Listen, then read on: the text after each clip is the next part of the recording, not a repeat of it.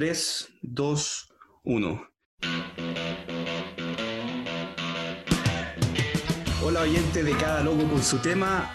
Hoy día tenemos a un invitado pero muy muy especial y ya en nuestra segunda, en, nuestro segundo capítulo de estas entrevistas que ya empezó hace un par de semanas eh, con nuestro amigo Pablo Macri. Pero hoy en día tenemos a un invitado sinceramente de lujo. Eh, me la, la moví, hice mensaje aquí por estos lados. Pero hoy día tenemos a nada más y nada menos desde CDF a Cristian Basaure. ¿Cómo estás, Valentín? ¿Cómo te va? Un gusto, amigo. Sí, pues me contactaste por, por redes sociales y, y nada, acá feliz de poder conversar de lo que tú quieras. Aquí estamos un ratito encerrados y me tocó salir al supermercado, pero, pero bueno, después de, una larga cuarentena, mi, mi comuna acá en Santiago salió, así que estamos ahí tranquilos. Primero que todo, Cristian, ¿cómo va eh, allá el, famoso cuarentena, confinamiento, si es que se hace? Acá en Los Ángeles, de, donde yo soy, es como que si no hice nada, si no hice coronavirus, eh, la gente está loca, no, no, no respeta nada, pero bueno, es lo que hay.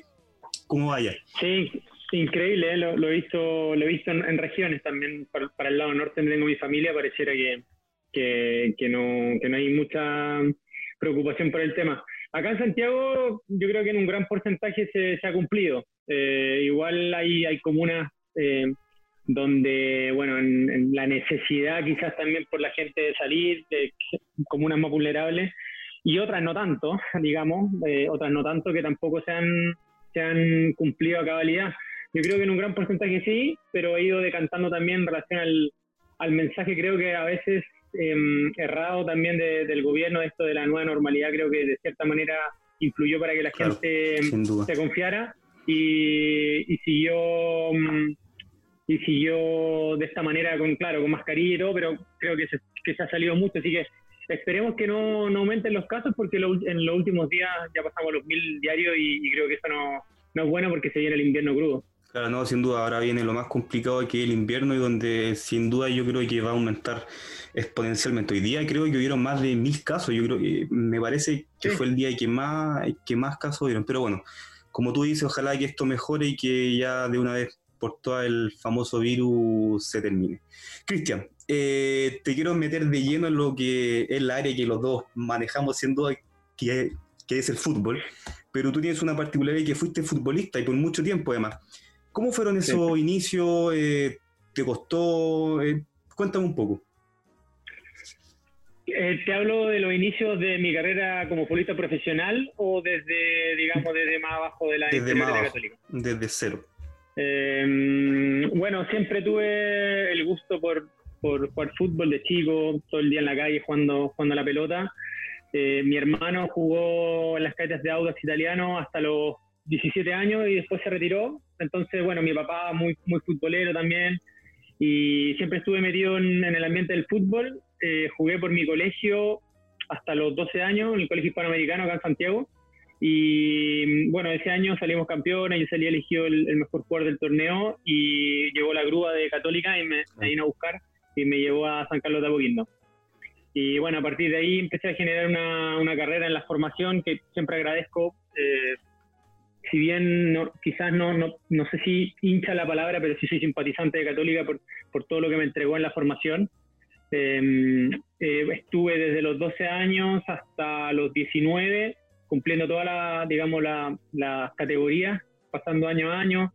Y hasta que, bueno, el, 2000, en el 2000 estuve eh, integrado al plantel profesional. Me tocó, no alcancé a debutar, pero me tocó estar partido citado de, Copa Mercosur en ese momento, que era mm. que hoy es la Copa Sudamericana. Sudamericana claro. También en, torneo nacional. Y cuando ya terminé juvenil me mandaron a préstamo, eh, que bueno, en, un momento me dolió mucho porque yo quería quedarme en, Católica, obviamente.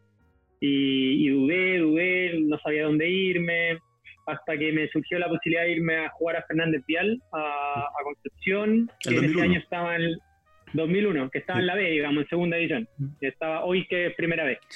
Así que, bueno, arranqué, agarré las maletas, dije, bueno, si quiero ser futbolista tengo que estar dispuesto a todo.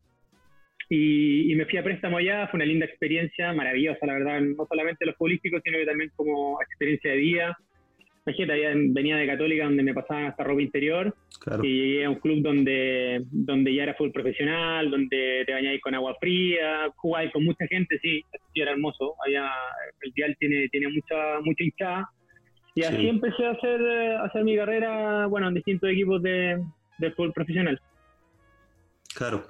Eh, o sea, tú podrías ser eh, hincha de la católica o, o solamente simpatizante, ya que igual... Eh, el hincha le tengo mucho respeto a la palabra hincha, siento que el hincha sufre cuando pierde su equipo, es, muy apasionado y, yo por eso digo soy simpatizante porque, porque adhiero a, lo que es católica como club, como institución. Pero claro, después con, con, el pasar de los años, cuando uno va jugando distintos equipos y también en mi labor hoy de, comentarista, es muy, eh, es muy objetivo, claro, sí, pero obviamente que si hay un equipo que tengo que elegir, eh, es Católica por, por, lo que me entregó la formación. Y ese, en, eh, cuando entraste al plantel de Vial, ¿te, ¿te, acuerdas de tu debut, del primer partido? Sí, claro. Sí, me acuerdo, me acuerdo de todo. fue un partido ante Temuco, fue un desastre el debut, un desastre porque perdimos feo, perdimos con ese Temuco del 2001 que era que salió campeón, de hecho tenía un equipazo, em, estaba nervioso, pero más que yo un desastre fue el equipo, un desastre, perdimos 4-0, mm. fue, fue la antítesis de lo que uno se ilusiona en, su debut. obviamente que había nervios, pero fíjate que fue solo esa experiencia porque ya a partir del segundo partido eh, empecé a jugar empecé a jugar constantemente de titular, el equipo después terminó peleando el ascenso, este es Fernández Pial, entonces fue una linda experiencia, em, pero sí, el debut fue, no, fue el soñado, digamos, pero también es parte de la vida. Claro. ¿Y, debutaste con cuántos años? Con 19. 19, ah, eh, Queda claro, ¿no?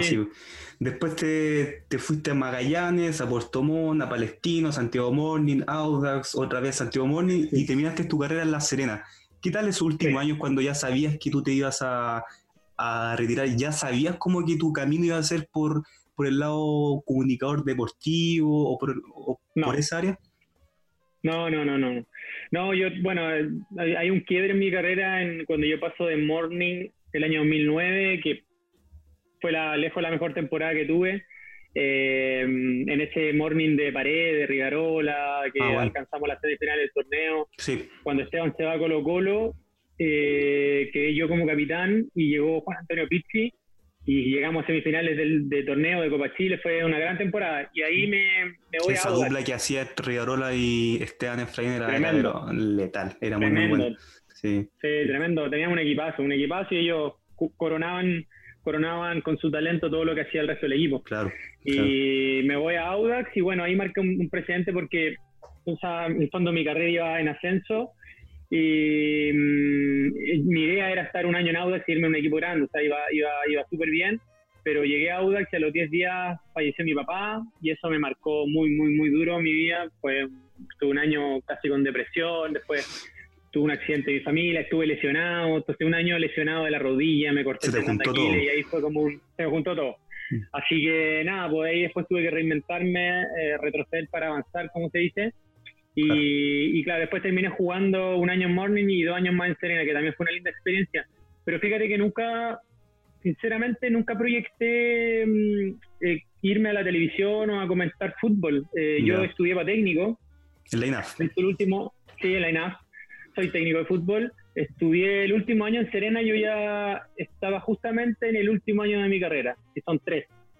Entonces ya estaba pensando más como técnico que como jugador, sentía que, que el fútbol lo estaba viendo más desde esa perspectiva y, sentí que podía ganar tiempo al retirarme antes, porque me retiré a los 33 jugando 37, 38 partidos en la última temporada, había jugado un montón, estaba bien físicamente, pero sentía que ya no iba, no iba a cambiar mucho mi carrera y preferí darle tiempo a otras facetas. Y de ahí, bueno, surgió lo del, canal casi eh, inesperadamente o involuntariamente. Cuando me retiré me llamaron para invitarme a un programa. A ese entonces era el nombre del fútbol. Claro. Eh, no sé si lo recuerdas. Sí, no, y, mm, y bueno, me, invitaron para hablar un poco de, mi retiro del fútbol y a la segunda semana les gustó, me invitaron de nuevo y la tercera me ofrecieron quedarme como panelista. Y a partir de ahí, bueno, arranca esta, esta bonita bonita carrera eh, que hay que prepararse, empecé a hacer un montón de cosas, estudié también, eh, y bueno, es parte de la experiencia que uno va ganando también en el día a día. Claro. Oye, y o sea, tus inicios de comunicador fueron fortuitamente como salió. O sea, estuviste ahí un día y llegó el llamado. Así fue. Eh, sí, tal cual, tal cual. o sea, yo no, no, busqué llegar al, canal del fútbol. Eh, cuando me lo ofrecieron, obviamente acepté, tenía otros proyectos, pero que eran fuera del fútbol, eh, bueno, mi escuela, estaba como típico cuando uno se, retira, como que dice, bueno, ¿qué voy a hacer ahora? Pero, pero tampoco me pilló tan, tan desnudo. Eh, siempre mis viejos me, me, ayudaron y me orientaron a, prepararme por retiro, pero emocionalmente nadie, yo creo que ningún futbolista está preparado para, para dejar de jugar porque o, no lo gestiona de la misma manera. Eh, por eso hay muchos casos donde caen en depresión o o, no lo toman bien porque es súper difícil. El, fútbol es una nube, es una nube, de verdad te lo digo, eh, que, que, te la entrega solo el fútbol y cuando te retiras pasas a ser un ciudadano más dentro del reconocimiento que algún hincha te puede, te puede hacer, pasas a ser un, ciudadano más y, y, ese cambio cuando tú no tienes los pies bien en la tierra te puede pegar muy fuerte. Entonces, bueno, tenía varias cosas en mi cabeza, pero cuando surgió el llamado al canal, eh, lo vi como una carrera. Dije acá, acá hay un nicho, acá hay un espacio donde se puede potenciar. Me, me gusta obviamente el análisis porque había estudiado técnico, entonces lo que más me seducía era la táctica y, a partir de ahí me empecé a preparar en otras cosas como, como cursos de coaching vocal, como hacer un, un postítulo de comunicador deportivo en el INAF. Eh, y así un montón de cosas que te ayudan también con, con, la cámara, como para soltarse. Pero, y estudiar, y estudiar mucho, leer así poco a poco fui, fui preparándome. En tus redes sociales igual vi que te leíste el libro de Arribosaki.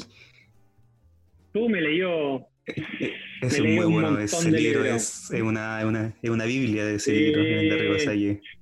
Sí, me leyó. Pucha, es que me, me, gusta a mí en general, soy muy respetuoso de la historia del fútbol.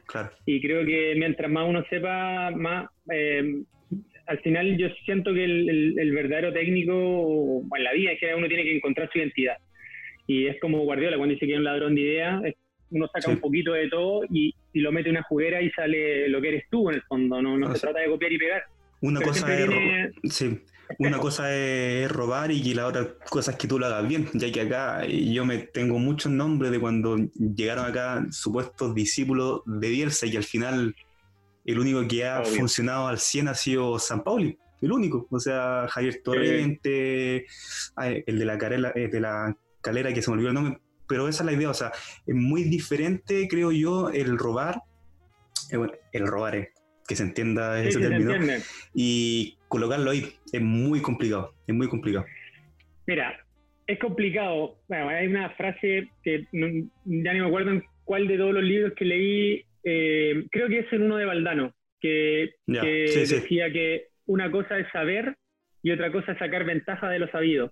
Entonces, de fútbol podemos saber muchos, mucha gente y puede saber mucho, poco más o menos, está todo bien. Después hay que expresarlo y después hay que entrenarlo con tu equipo. Por eso, por eso hay que tener mucho respeto por, por el futbolista, por el técnico, porque una cosa es decir, sí, yo jugaría 4-3-3, yo haría esto, yo haría esto otro, tiene que presionar más arriba, vale, pero tienes que entrenarlo para que el equipo funcione de esa manera y tienes que convencer a tus futbolistas para que crean en eso y puedan llevarlo a cabo.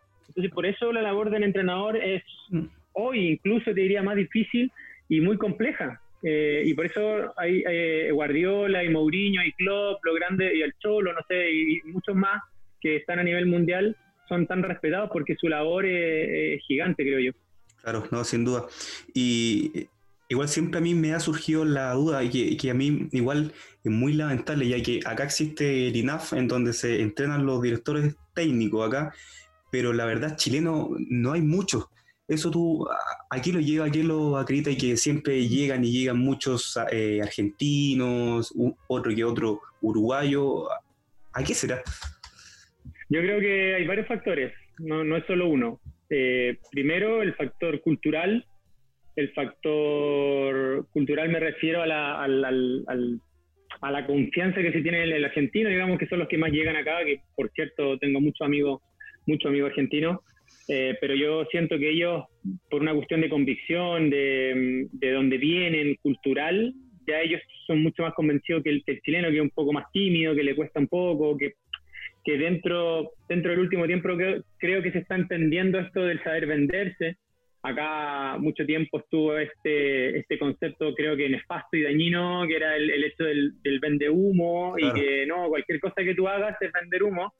Y creo que en eso los argentinos nos llevan ventaja porque son más creativos, porque se atreven, se atreven a hacer más cosas y porque saben vender, se entienden el negocio y, se sacan provecho a su capacidad, a veces no teniendo más capacidad a lo mejor que un técnico chileno, pero, pero saben, saben cómo venderse, cómo manejarse con los medios de comunicación, que hoy es relevante en el rol de entrenador. Muy importante. Y así suma y sigue. Entonces son, son muchos los factores que influyen para, para, que, para que les vaya bien en el mundo y bueno, y la historia que tienen detrás también, porque porque si tú pones a un técnico chileno argentino, obviamente que ya porque sea argentino, por la historia que tiene, campeonato del mundo, qué sé yo, y la, calidad y cantidad de jugadores que tienen, hay un plus. Entonces hay que prepararse y bueno, eh, creo que es un proceso que no es de un día para otro, pero que creo que va mejorando también en la mentalidad del, del técnico chileno. Claro. Aprovechando que estamos de, eh, hablando de los mismos entrenadores de fútbol y aprovechando igual que atrás está la camiseta de, Chile, esa la especial creo, sí, una día, sí, una día. La vintage. Claro, claro. Eh, ¿Cómo ves? Eh, bueno, igual es muy complicado ver lo que hay más adelante con todo lo que está sucediendo, pero ¿cómo ves a la selección chilena y, y Rueda? Porque sin duda ha sido muy turbulento todo, no, eh, hace más de un año que Rueda no, no juega un partido, la, la selección, eh, ¿cómo lo ves tú? Sé, es muy complicado ver más allá ya que no se sabe nada, pero ¿cómo lo ves tú? Yo veo que, mm, que a Rueda le tocó el proceso, el proceso más jodido de todos, que olía a tocar a él, él iba a tocar a otro, pero que tenía que, tenía que, que ver con, con el famoso recambio. Y, lo que hizo él para mí fue muy congruente, era como muy lógico el proceso de, a ver, tengo estos talentos, estos jugadores que de la generación dorada que yo sé que me rinden, eh, voy a probar durante un año, a lo mejor después podemos discutir si, si le dio o no una identidad al equipo, si lo hizo mucho tiempo o no, esos son temas que se pueden debatir. Pero yo creo que lo que hizo era lo que tenía que hacer cualquier técnico que llegase. Para encontrar de cambio, tú tienes que probar, es algo lógico si yo no pruebo a los jugadores de la selección, ¿cómo, ¿cómo voy a encontrar nuevos jugadores si no le doy la oportunidad? Y eso fue lo que hizo durante mucho tiempo. Pasa que la, la generación dorada está muy distante eh, de quizás de, los rendimientos que vienen detrás. hay buenos jugadores en Chile, creo yo, hay jugadores de proyección, pero no es tan fácil porque en la historia no salieron eh, cinco Alexis Sánchez, ni tres Gary Medel, ni, ni menos dos Arturo Vidal no es levantar una piedra y decir, bueno, se va Vidal, entonces aparece otro volante de las mismas características y que rinda al mismo nivel. Son jugadores de elite, son jugadores de jerarquía mundial. Entonces no es fácil, hay que trabajar, hay que disminuir la brecha y, disminuyendo la brecha es desde el trabajo formativo, pero ahí hay una carencia gigante. Hoy con, la, con el tema del estallido social quedaron muchos muchos entrenadores formativos sin club, ahora ni hablar con lo que pasó con la pandemia, pero bueno, es una cuestión que está pasando a nivel mundial pero en el fondo ahí, sentar las bases, ver cómo se proyecta, cómo se trabaja, un proceso largo. Yo creo que la, selección em, tiene que seguir sosteniendo a los jugadores que, han rendido y que van a seguir rindiendo hasta donde más puedan, hasta donde más puedan, como lo hace Uruguay, que estruja a sus jugadores hasta que ya no pueden más.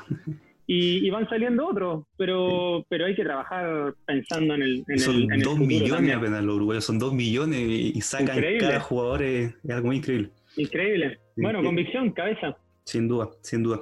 Igual, yo creo que eh, igual lo que le pasó a San Paoli y a Bielsa, que, pero yo creo que más con Reinaldo Rueda, que lamentablemente hoy en día lo que sucede en la ANFP con Sebastián Moreno, que ya hoy día ya no lo, eh, que si no yo su ¿cómo se llama? Su junta directiva, ya se fueron todos, entonces, y eso, no. eso no suma, o sea, eso suma. O sea, absolutamente, todo influye, de hecho, recordemos que porque se fue Bielsa, porque no se sostuvo Jaron McNichol y se fue por una cuestión dirigencial, no se fue por, por, una cuestión deportiva. Asumió Segovia eh, después, que al final no asumió. Claro, los, los, proyectos se sostienen también a nivel directivo, entonces ahí hay una, una falencia gigante a nivel directivo y una falencia gigante en el fútbol chileno hace mucho tiempo, mucho tiempo. Y si eso no, si la cabeza no está bien, yo siempre digo, el cuerpo somatiza. Y, así ha sido, o sea, si la directiva, si, si no hay un orden desde la cabeza, difícilmente el fútbol chileno en general puede, va a poder seguir creciendo. Eh, yo creo que ahí es donde hay que apuntar. Vamos a ver qué pasa ahora con, con, esta nueva directiva, quién va a asumir, cuál es la proyección, cuál es el proyecto. Pero, pero claro, en su momento eh, asumió Harold eh, con un nuevo proceso, invirtió en, un técnico como Bielsa, se encontró con muy buenos jugadores, que también creo que hay una, una labor de él gigante en el, en el no sé si en el cambio de mentalidad, pero sí en la manera de cómo sacó rendimiento a futbolistas que, que a lo mejor eh, con otro técnico no lo hubiesen tenido. Después San Paoli aprovechó el pick y también fue inteligente. Creo que ahí no, hay nada que cuestionar. No hay como, como técnico tácticamente eh, extraordinario lo que hizo Bielsa. O sea, perdón, eh, San Paoli. y así, así suma y sigue. entonces yo creo que hoy, claro, estamos viendo los últimos años de la generación dorada en general. Hay todavía le queda Charlie acá en Alemania, Alexi le queda, Vidal le queda. Pero claro, no, no es lo mismo. Entonces, ¿qué pasa, Valentín? Que nos acostumbramos a una forma de jugar, pero esa forma de jugar tiene un, tiene un, a ver, eh, no te estoy diciendo que, tiene una fecha de caducidad, pero sí tienes que adaptarte porque si lo vas a jugar con los mismos jugadores, los jugadores no tienen la misma edad, no tienen la misma intensidad que hace 10 años, y son, y son los mismos jugadores los que, los que son los titulares, entonces es una cuestión de lógica es lógico, nadie puede jugar 15 años con los mismos futbolistas de la misma manera, porque el cuerpo va envejeciendo, o sea, es una cuestión inherente a la vida.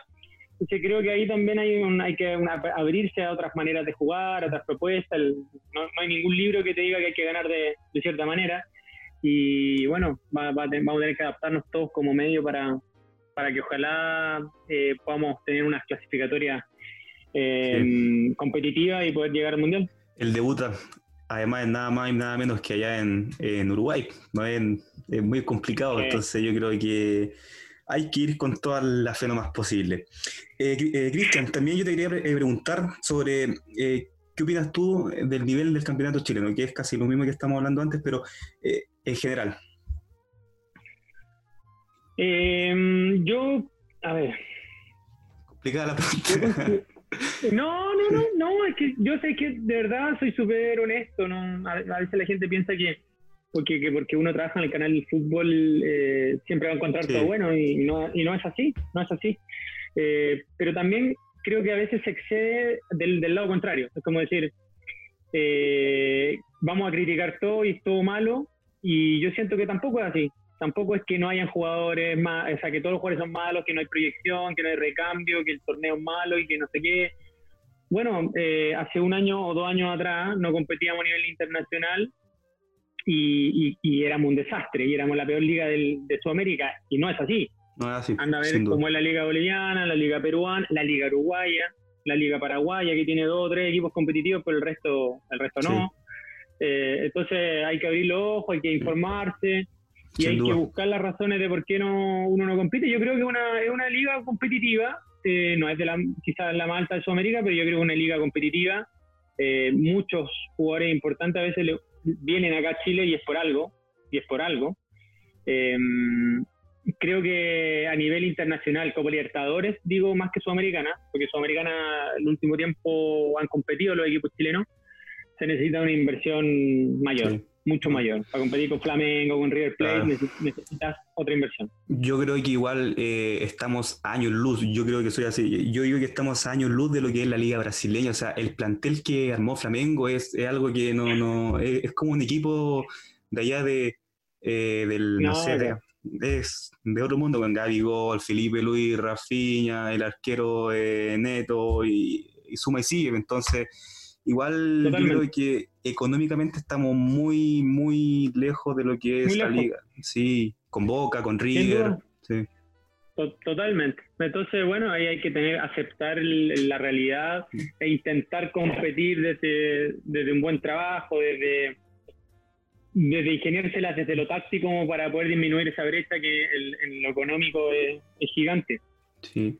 Aparte, igual que eh, creo yo que históricamente a los equipos chilenos no les ha ido muy bien en la Copa Libertadores. yo recuerdo el último bueno, bueno, bueno 2010, o sea, sorry, 2012 eh, de la U, que llegó a semifinales. Pero después de eso, el cuarto de Colo Colo, que creo yo que llegó, no por suerte, pero, pero claro, sabíamos que no iban a pasar más allá de eso, pero antes que eso no hay mucho, o sea, no hay más yo creo que históricamente igual sucede eso. No es que ahora que no, que somos malos, de que la liga es mala, yo creo que va históricamente hacia mucho atrás. Sí, totalmente de acuerdo. Entonces, cuando tú dices históricamente, la gente que está en la cabeza tiene que pensar por qué ha sido históricamente y qué cosas se pueden corregir o hacer para que, para que esa historia mejore o cambie. Pero tiene que ver con, con sentar bases, con planificar, con inversión, con gestión, con muchas palabras que, o conceptos que uno escucha, pero que hay que llevarlo a la práctica, porque si no quedan en, solo palabrería. Sí, claro. Oye, ¿y cómo ve igual el, el ascenso acá en el, en el, campeonato chileno? Que igual es muy controversial en lo que sucedió con Naval, esto otro lo, lo que pasó con Gamboa cuando fue a arbitrarlo en la definición. Eh, ¿Cómo ves eh, todo eso? Que igual hay un enredo ahí que sin duda encuentro yo que competitivamente eh, la B es más que la A eh, hoy en día. La B más que la A, no sé, ahí, ahí difiere un poco. Yo creo que. Sí, no, yo no, sé si. No sé si es más en cuanto a. Yo creo que sí se, se, ha, acercado muchísimo. O sea, yo creo que la brecha hoy es súper. súper corta entre primera y primera B. Primero, porque, porque los estadios o sea, los estadios de la B son maravillosos. Eh, los jugadores que van hoy a la B y técnicos que van a la B tienen recorrido en primera división y eso te, obviamente te, te acerca a un rendimiento muy similar a lo que se juega en primera. Siguen habiendo clubes de poca inversión que no se comparan a un, equipo de primera, sin duda. O sea, ahí, ahí siento que, que verdad hay, hay, equipos que están distantes de lo que puede ser un, club de primera división, em, pero, pero sí en, la globalidad, en lo general, creo que se ha aumentado mucho el rendimiento, pero por estos factores que te digo. Porque, porque antes era muy difícil que un jugador que haya tenido trayectoria en primera vaya a jugar la B. Hoy incluso hay algunos que van a jugar a segunda división profesional. Sí, sin duda. Que es la tercera categoría. Entonces, yo creo que un, un torneo competitivo, pero yo se separaría primera y primera B del resto. Yo creo que ya segunda división profesional, sin hablar de tercera, Ahí sí, que hay una brecha, ahí sí que hay una brecha significativamente. Acá el equipo de Los Ángeles que se llama Iberia, que estuvo, que duró un año en la, en la, primera vez, igual, o sea, le costó mucho y, bajó y es un hoyo que yo creo que le va a costar otros 25 años subir, sin duda.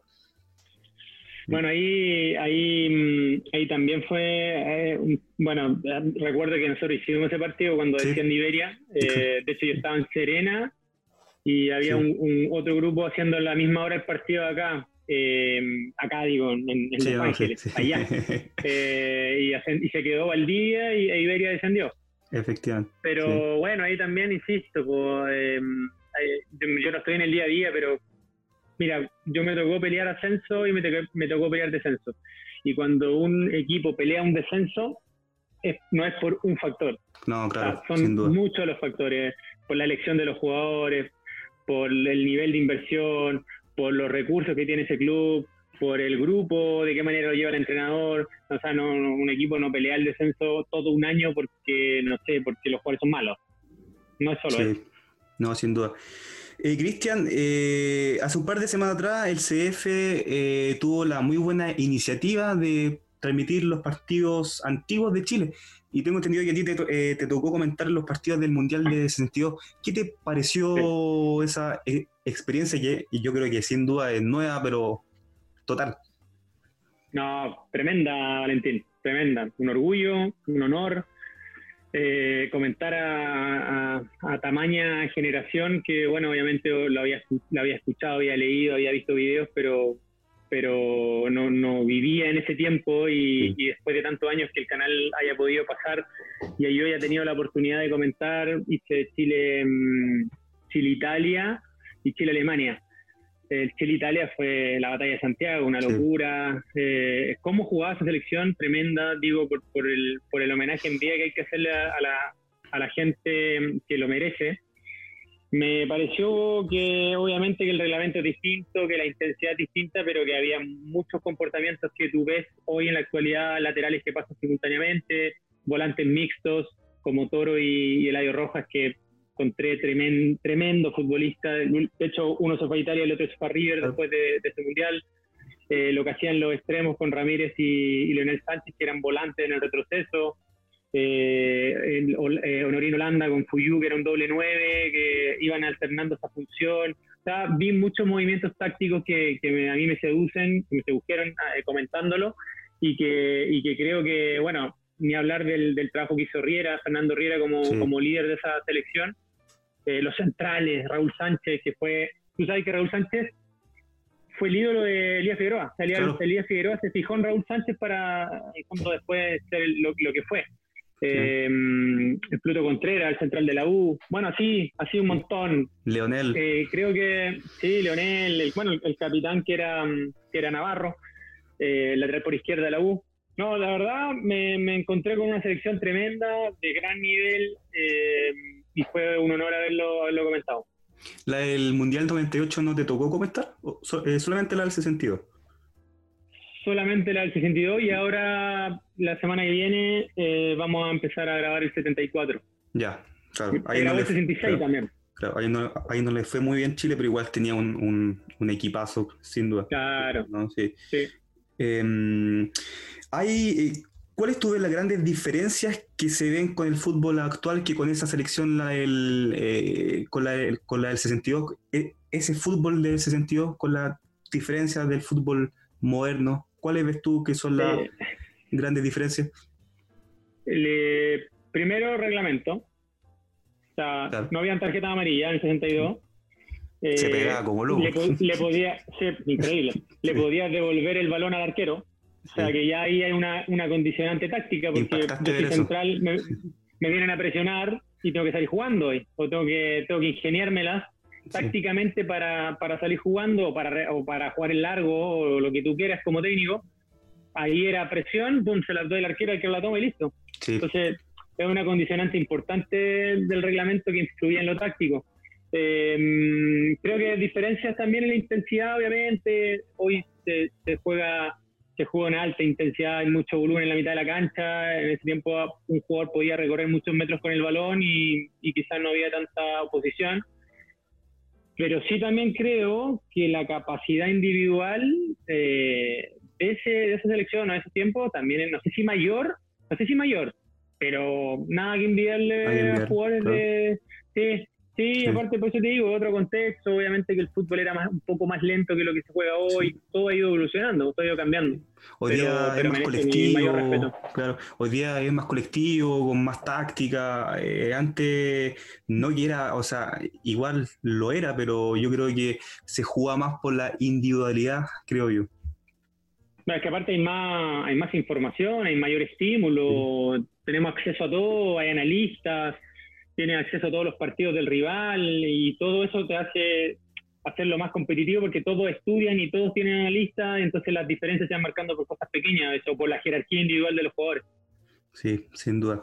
Eh, Cristian, ¿cómo es el, el, futuro de las ligas europeas o mundiales tras el, el, coronavirus? Ya, o sea, ya se confirmó que la Bundesliga vuelve, pero eh, ¿qué ves con las que ya están cerradas, que como la de Francia, que ya hubo que hay un campeón, la de Holanda, pero todos quieren ver qué, qué va a suceder con la liga inglesa, si el Liverpool al fin va a salir campeón o si no.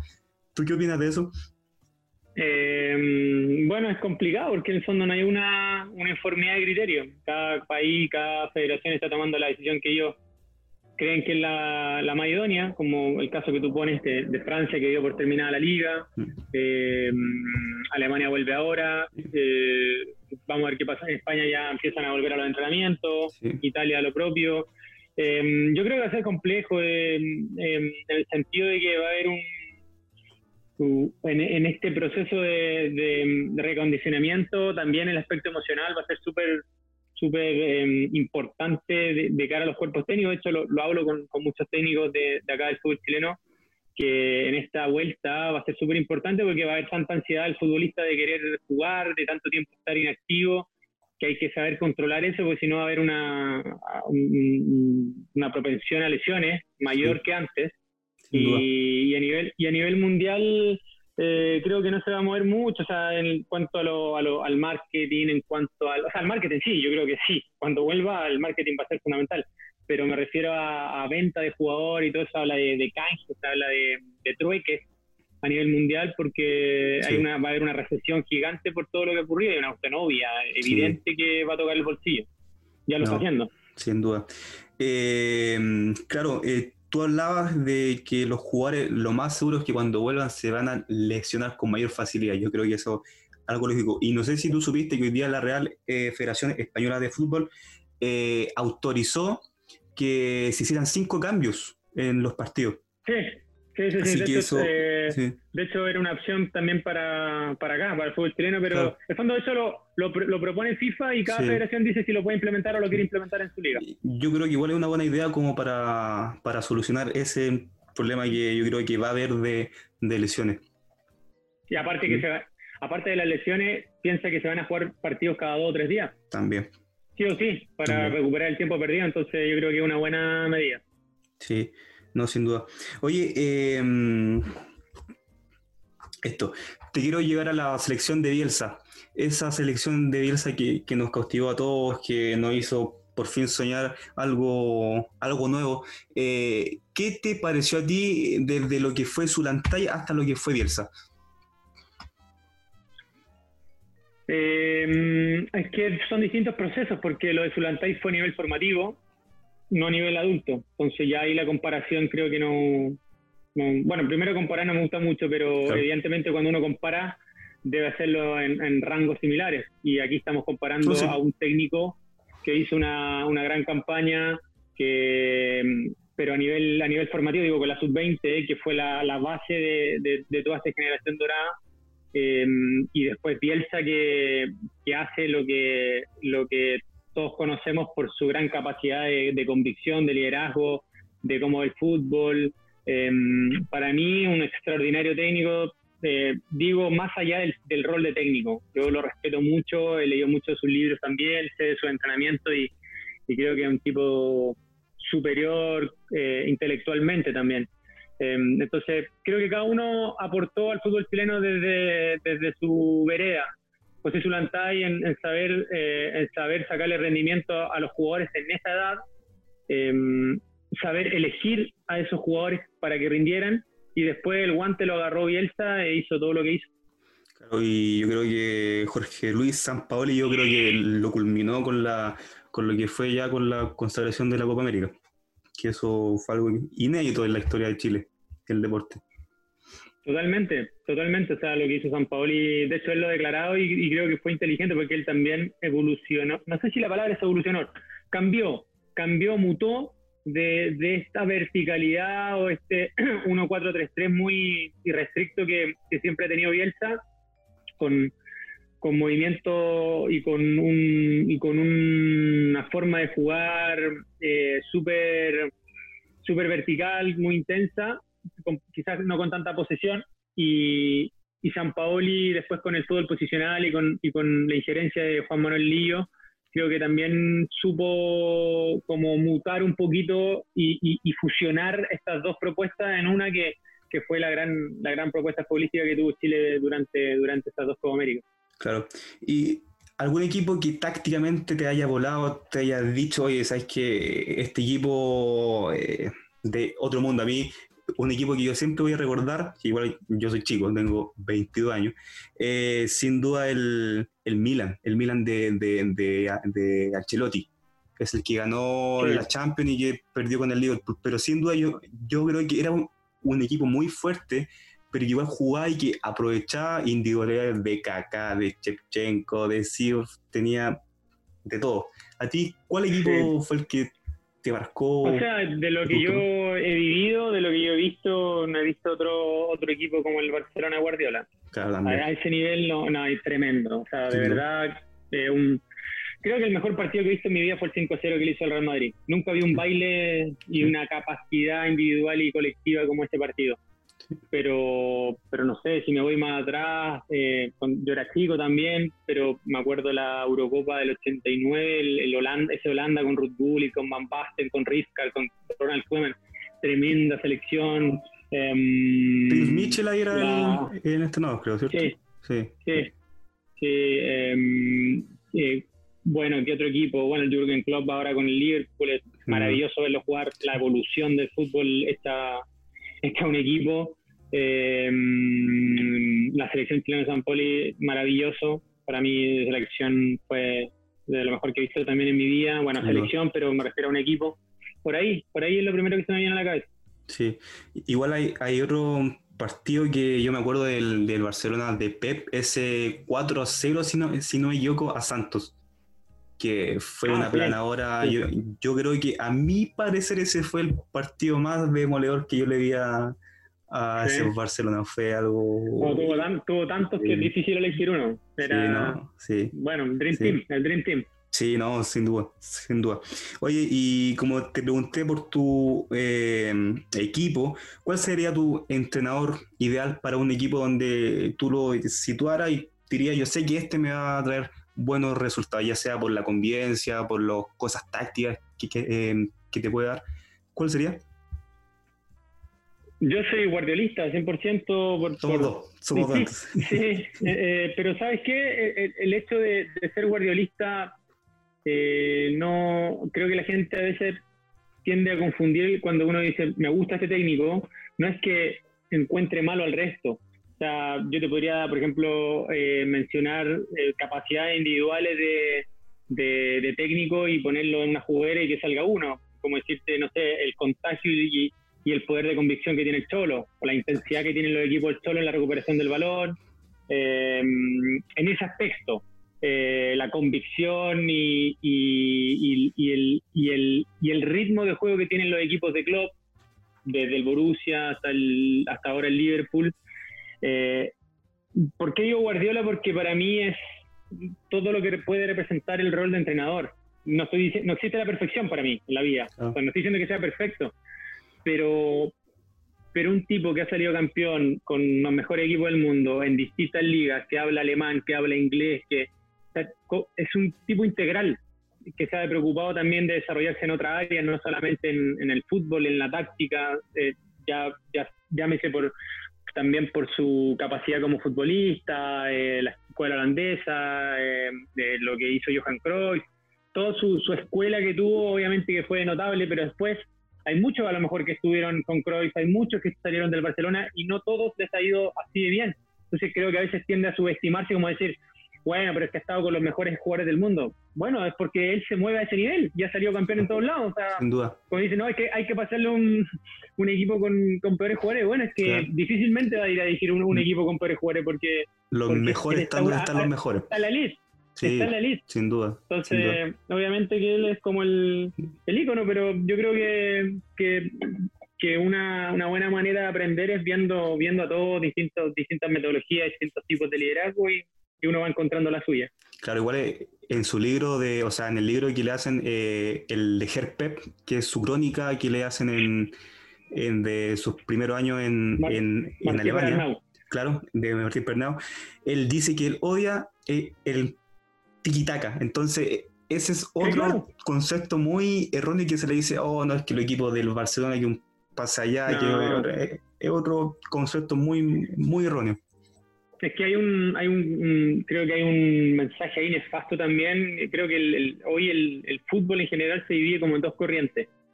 los resultadistas versus los que le importa el cómo. Claro. Eh, el cómo llego al resultado.